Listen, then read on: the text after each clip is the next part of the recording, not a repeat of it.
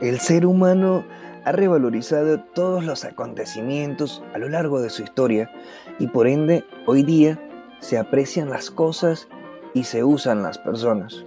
Todo comenzó un día que las cosas hicieron huelga y alzaron sus voces para que se les diera el valor que sentían merecer. Estaban hartas de que se les viera como simples objetos y tomaron las riendas de sus inanimadas vidas a las puertas de la casa presidencial con una guerra denominada la Cosiata. Allí se produjo la primera disputa entre las cosas serias y las amargadas, hasta que son interrumpidas por las cosas locas. Soy una cosa seria, a mí no me vengan con cuentos. Ay, maldición, ¿qué cosas digo? Yo era una cosa divertida, ahora me he convertido en una cosa amargada, triste, desolada. Lamento mucho tu vida miserable. Yo soy una cosa seria, no soy tan débil como vos. Pero, ¿qué cosas piensas? Pareces una cosa loca. Siempre fui divertida y el mundo con sus represiones me hizo cambiar de parecer. ¿Alguien dijo cosa loca? Pero ¿quién no enloquece con tanto conflicto entre tantas cosas juntas? Me parece tan absurdas todas esas cosas. Las cosas absurdas voltearon la mirada, ofendidas por el comentario de la cosa loca que no dejaba de mover su cuerpo tembloroso. Todas las cosas seguían arribando a la concentración donde se suponía iniciaba la guerra en contra de las personas, aunque las cosas no tan claras hacían su aparición. Pero tan turbias estamos que necesitan aclararnos. Sabemos que estamos un poco desordenadas, pero para eso necesitamos un líder que le ponga orden a las cosas. Las cosas independientes se rehusaban a ser dirigidas por un líder. Su naturaleza rebelde no les permitía ver más allá de su nariz. En el supuesto caso que las cosas tuvieran nariz. Esto sin mencionar las exclamaciones de las cosas sorprendentes y la peculiar tiranía de las cosas simples. Me parecen insólitas estas cosas, que hayan cosas tan simples y que no logremos ponernos de acuerdo en nada. El hecho de ser cosas simples no significa que seamos fáciles. Eso es lo que pasa siempre. Las cosas poderosas creen que tienen al dios cosa agarrado por el coso y pretenden manejarnos igual o peor que los humanos. Las cosas se iban complicando. Los humanos seguían comprando cosas innecesarias, pero estas se sentían útiles al ser adquiridas por alguien. El mundo de las cosas estaba al revés. Las cosas justas se habían silenciado porque darles la razón a unas les quitaría el derecho a otras. Esto fue la causa principal de una contienda entre las cosas inútiles, las cosas malas, las sagradas y hasta las maquiavélicas. Stop. Siempre fuimos cosas inútiles, etiquetadas por ustedes mismas. Ahora pretenden que apoyemos la cosiata para darle auge solo a las cosas importantes que sucederán. ¿Y quién piensa en nosotras?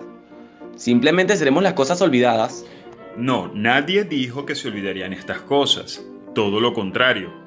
Todos las recordarán, pero las cosas innecesarias e inútiles pasarán a ser cosas importantes.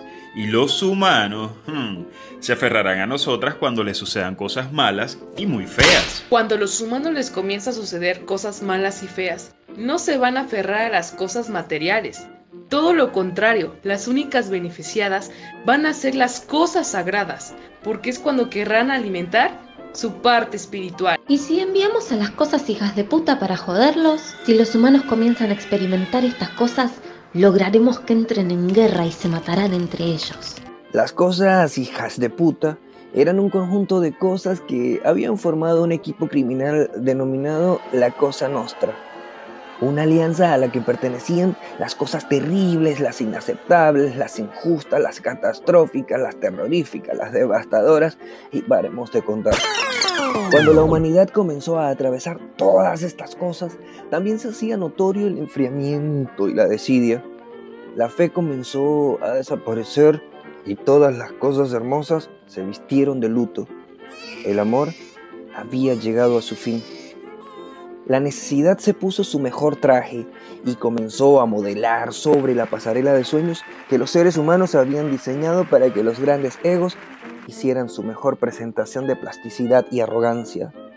Con la especial atención de las cosas que más desean los humanos, ahora hablaría la cosa que gobernaba. Aquí se definen las cosas, soy la cosa con más poder del resto y ahora las cosas se harán como yo diga. Los seres humanos no necesitan más cosas que luego tengan que tirar a la basura. Necesitan cosas que les hagan creer que son felices. Nosotros somos las cosas que más desean. Sabemos perfectamente lo que las personas no necesitan. Nos llaman superficiales. Pero en esta nueva era, ¿quién piensa en cosas espirituales? Luego de este movimiento surgieron cosas nuevas y el apego hacia ellas era un hecho. Mágicamente los seres humanos discutían, se odiaban y hasta se mataban por la ambición de tener las cosas que soñaban, que muchas veces ni siquiera necesitaban. Desde que el mundo de las cosas tomó auge, se minimizó el mundo de los sentimientos, pensamientos y emociones. De esta manera, las seis principales emociones, tristeza, enfado, miedo, sorpresa, asco y felicidad, sintieron la necesidad de reunirse por cuenta propia para reinventarse nuevas formas de supervivencia. Me duele tanto que los tiempos de pasas han cambiado. Hmm. Vamos, tristeza. Un poco más intensa y te conviertes en depresión. Ay, cállate, enfado. Vos siempre con tu pesimismo. Sos como esa cosa incontrolable que produce miedo. Hay cosas que me producen miedo. Oh, por Dios. ¿Estamos en sintonía? ¿Qué es todo esto? ¿Equilibrio emocional? Vaya, vaya, qué inteligente eres, miedito. Nos ha tomado por sorpresa el amor de los humanos hacia las cosas. La pregunta del millón es cómo lograremos que vuelvan a desviar su atención hacia nosotros. ¡Qué asco! Siento náuseas. Solo de pensar que la felicidad nos ha traicionado siento que me muero de asco. ¡Ay no! Me duele. Me duele mucho eso que acabas de decir. ¿Por qué decís que la felicidad nos ha traicionado? Ella ha estado presente en el movimiento de las cosas. Los seres humanos la sienten cuando adquiere las cosas que desea. Uf. No es cierto. La felicidad que sienten los humanos al lograr cosas no soy yo. Es una felicidad ficticia. ¿En qué te basas para decir esto? ¿Insinúas que te hicieron una especie de clonación? Ah, no, no, no, no. Ninguna clonación, hermoso enfado es una felicidad inventada. La verdadera felicidad no se estimula con cosas materiales. Me alimento de lo espiritual. Los pocos humanos que se habían logrado desconectar de las cosas y poner atención a sus emociones eran quienes confesaban que no perdían la esperanza de recuperar algún día el valor hacia sus semejantes, olvidándose de las cosas que más allá de esta vida no podrán cargarse en los hombros.